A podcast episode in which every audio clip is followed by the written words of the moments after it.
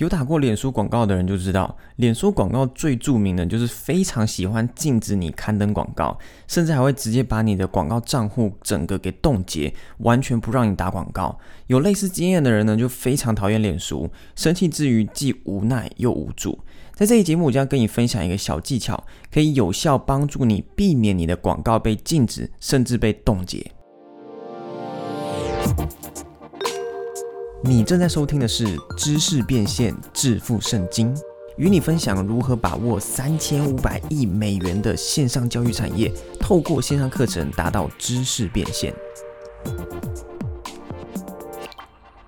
Hello，你好，我是 Jerry。老实跟你说，我自己不但有广告被下架经验，我还有两次广告账户整个被脸书冻结的经验。当我收到脸书通知我广告账户被冻结的时候，我的心情呢整个荡到谷底。因为一个跑得好好的广告忽然被冻结，就代表说从脸书这边的流量来源立即停止。如果我没有多开发一些不同的流量管道，那我等于是网络行销管道整个停摆。当然，脸书冻结你账户的时候，还会留给你最后一个机会，就是跟他们提出申诉，要求重新审查。重新审查的成功几率通常不高，只要申诉失败呢，你这个广告账号基本上就救不太回来了。我两次被冻结的经验是不同的账户，因为我有用两个不同的 email 去建立两个脸书账号。那就我经验，脸书真的很会玩你。我第一次被冻结后呢，我马上要求重新审查，然后第一次运气还不错，脸书把我的账户重新给启用了。但是没过多久，又再一次冻结我那个账户，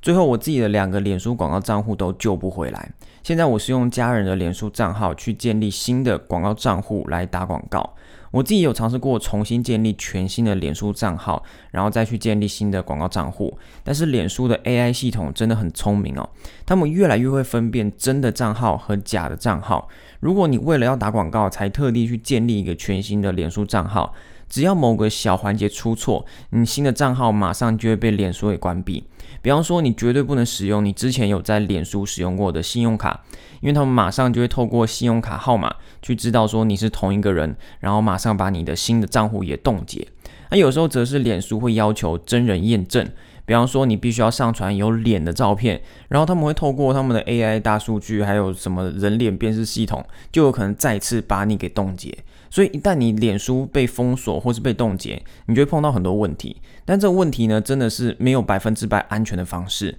我有听说国外一些行销大师，他们花在脸书广告的费用已经有上千万了，广告也跑了很久，结果还是会突然碰到脸书账户被冻结的问题。有些人救得回来，有些人救不回来。那有些救回来的，还是因为自己的人脉有认识到脸书内部的人员，然后进一步接洽，才有办法救回来。所以你可以看到，脸书广告确实很残酷，也让很多人又爱又恨。老实说，我们真的无法百分之百确保我们的广告账户能永远都不被脸书给找麻烦。因为就像我刚才说的，有些已经付给脸书上千万的行销大师，还是有可能会碰到这个问题。所以一般人可能会觉得说，如果我是脸书，我应该会特别照顾那些付我很多钱的人。有没有在其他方面特别照顾他们，我是不清楚。但按照刚刚说的这种情况，脸书在这方面算是蛮公平的，就是不会单纯只找新手麻烦。那有些人可能会觉得说自己的自己是新手，然后常常被脸书找麻烦的，其中一个原因可能也是因为自己是新手，所以他还不是非常了解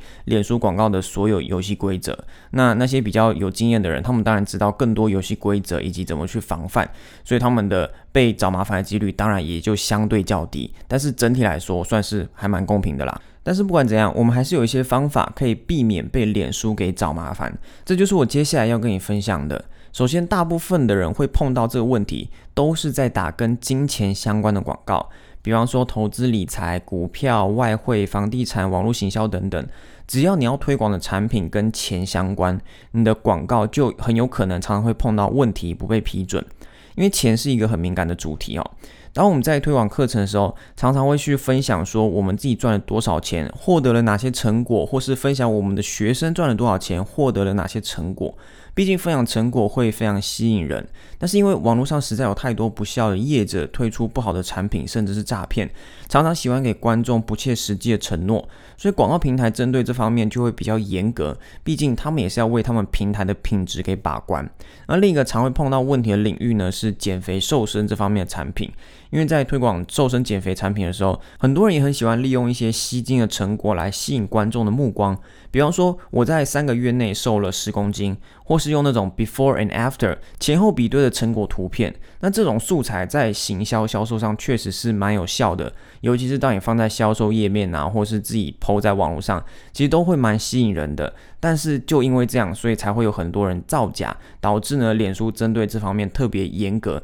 基本上这种 before and after 前后比对的图片是在广告里面是完全被禁止的，就是脸书广告这部分。即使呢你所说的这些成果都是真的，但脸书才不会管你真的假的。只要你用我刚才说的那些方式去宣传，你的广告一定会被下架。因为同样的这个领域也有很多诈骗，很多业者会用一些不切实际的成果来吸引观众，或是像我刚才说很多造假的案例。所以我们在脸书推广这方面课程的时候，就要特别注意，你绝对不能明确提到任何收入，甚至是告诉观众说你在一定的时间内赚到了多少钱。这个时间是非常敏感的，也是非常有问题的。你也不能说哦，我在一个月内瘦了十公斤，类似这样的内容。就算你所说的这些都是真的，你也能提出相关的证明。但脸书广告的规定就是不行。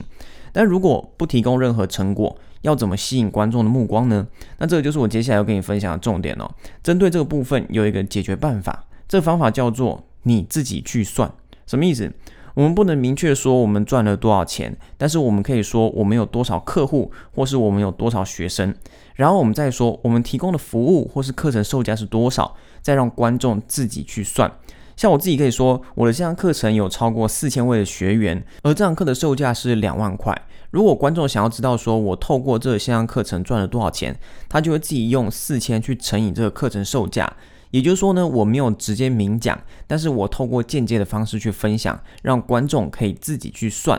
再举个例子，比方说你的专业是架设网站，你也接了许多架站的案子，那你在打广告的时候，你不能直接说哦，你透过架站接案赚了多少钱，但是你可以分享你接过了多少的案子。如果有比较知名的合作对象，也可以讲出来去提升自己的权威性。然后你可以说你接案的最低收费是多少。这样有兴趣的人呢，就能自己去算出说你大概赚了多少钱。那假设你是教投资方面的课程，你绝对不能说你透过投资什么东西获得了被动收入，达到财富自由，也不能说你靠投资赚了多少钱。但是你可以说你透过什么方法获得了几趴的投资报酬率。总之呢，你在打广告分享成果的时候要特别注意，不能直接谈到收入，但是你可以用间接的方式去达到类似的效果。当然，每个人的市场与主题都不同，我也没有办法直接一字一句的告诉你说你在你的市场要怎么去讲。我能跟你分享的就是一个大方向的概念，让你知道你在打广告分享成果的时候，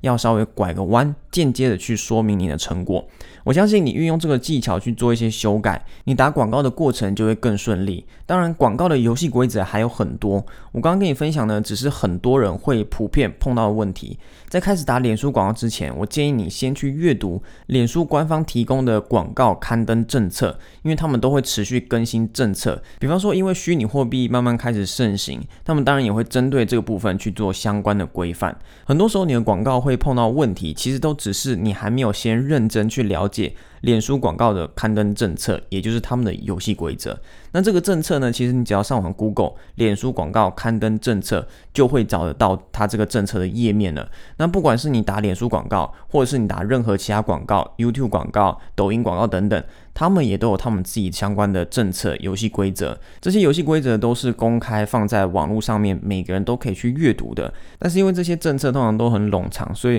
很少人会真的仔细去阅读它。那这个也是问题所在。虽然说这个建议没有说特别厉害、特别酷，这只是一个非常非常普通的一个建议，就是建议你还是要去阅读这些政策。然后去实际去了解他们的游戏规则，其实这个是非常重要的，也是很多人会忽略的一个重点。最后，如果你的脸书广告账户已经救不回来，你也彻底的对脸书广告死心的话，其实也不用灰心，因为现在 YouTube 广告其实还是有很大机会，它的成本比脸书广告低，同时做得好的话，成效有时还会比脸书还要更好。所以我觉得凡事都还是有机会，不管你是觉得脸书广告太贵，或是脸书广告太难打等等，也都可以考虑 YouTube 广告或是其他任何的广告管道。那这期节目就到这边，下期节目将跟你分享一个常常会有人质疑的问题，那就是如果你真的那么厉害，干嘛出来开课增加自己的竞争对手？嘿，如果你喜欢这一节目，记得到 i c c 点 t w 去索取我的免费教学，同时也不要忘了给我一个五颗星的评价哦。我们下期节目见。